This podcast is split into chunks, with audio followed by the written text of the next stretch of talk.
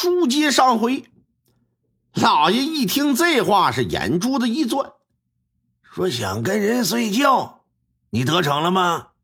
我，嗯嗯嗯，那是你强迫的，还是他自愿的？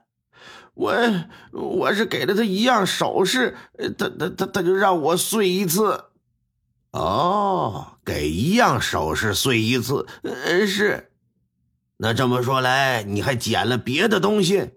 呃呃是是，我捡了一包，算上这项链，拢共是五件。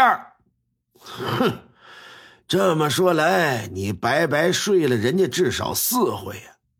你捡了人家借来的首饰，用其逼迫人家和你发生关系，发生一回你还一件可是眼看着这首饰要没了，这就意味着你不能再和人在一起，所以你就杀了王有义，试图要霸占人家媳妇儿，是不是啊？哎，不是不是，大人呐，不是可不是啊！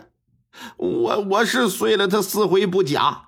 呃，牛美丽也说说等王有义死了就嫁给我，因为我是光棍一个呀。可可是我真没有杀人呐，我真没有啊，大人呐，你可得相信我呀。发现王有义在河里那天，我当时正在田里干活呢，很多人都可以给我作证。你不信，你派人到村里去调查。那老爷当然得派人调查呀。调查回来的结果是啥呀？这小子还真没说谎。确实，当天很多人看到他在田间地头正搁那劳作呢，而且呀，他是和很多人一起出的村子。回去的时候也是好几个人一起回来的，这就意味着他没有作案时间。那么，难道他只是单纯的捡到人丢失的首饰，然后用其逼迫人家发生关系吗？直觉告诉大人，不是这样。他觉得这夫妇二人的死。肯定和这郭大林有着某种关联，即便不是他杀，恐怕他也难逃干系。这是决定顺着这线索，我接着往下挖，我看看能不能挖出什么有价值的东西。考虑到一旦要是把他关到大牢，那这线索就断了，所以老爷眼珠子一转，哎，又来了个主意，以大牢人满为由，无处关押你。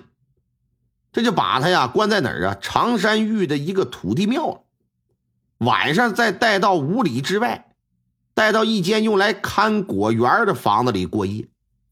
来去之间呢，有两个衙役负责押送和看守。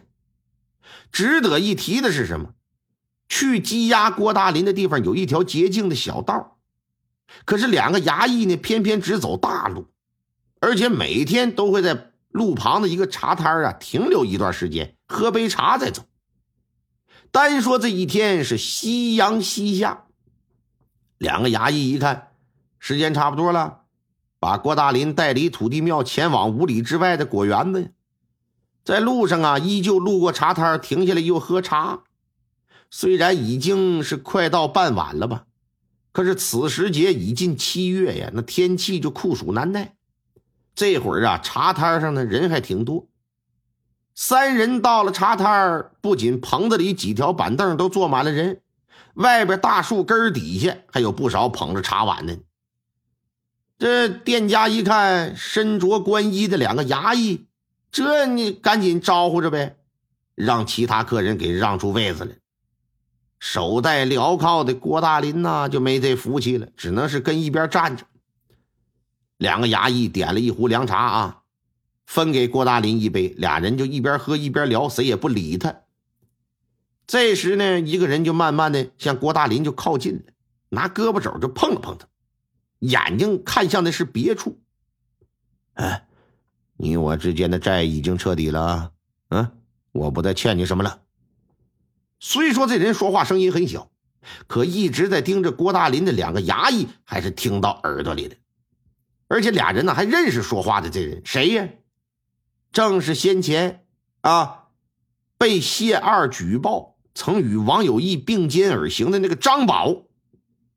一看这张宝鬼鬼祟祟的搁这跟郭大林传话，俩衙役觉得这一定有问题，于是就没有再把郭大林带回小果园，给带回县衙来了，跟老爷就汇报了。在郭大林被羁押的这段日子里。张宝竟然呢向他悄悄传话，这说明这话挺重要啊。难道说俩人之间有账务往来？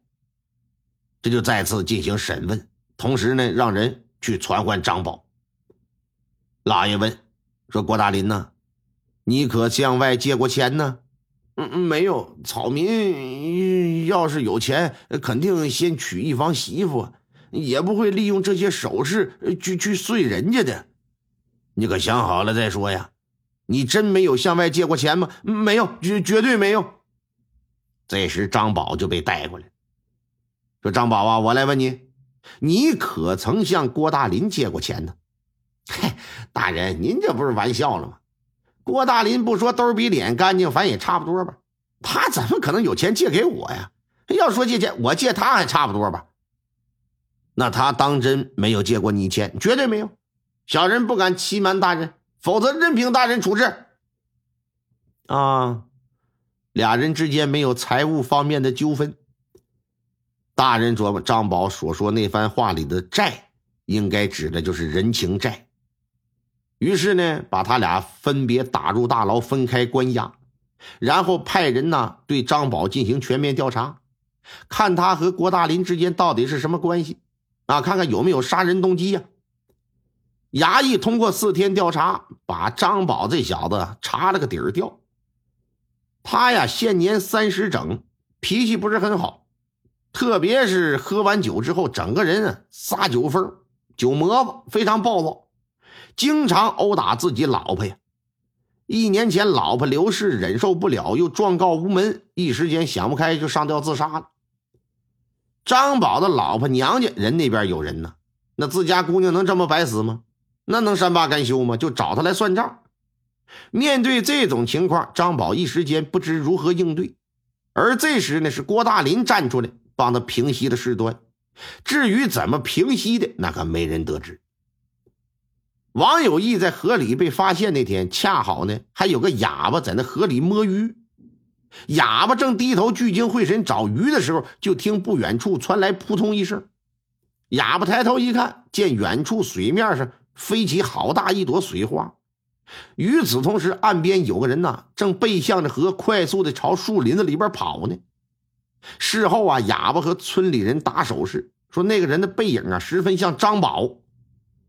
衙役就把哑巴也带回来了，啊！听了衙役们的汇报，老爷思考一番，觉得郭大林帮张宝处理家务事这事儿，挺可疑呀。你郭大林也不是什么有权有势的人，老光棍子，没什么钱财。刘氏的娘家人在一条人命前，竟然卖了你个面子，这里边定有玄虚。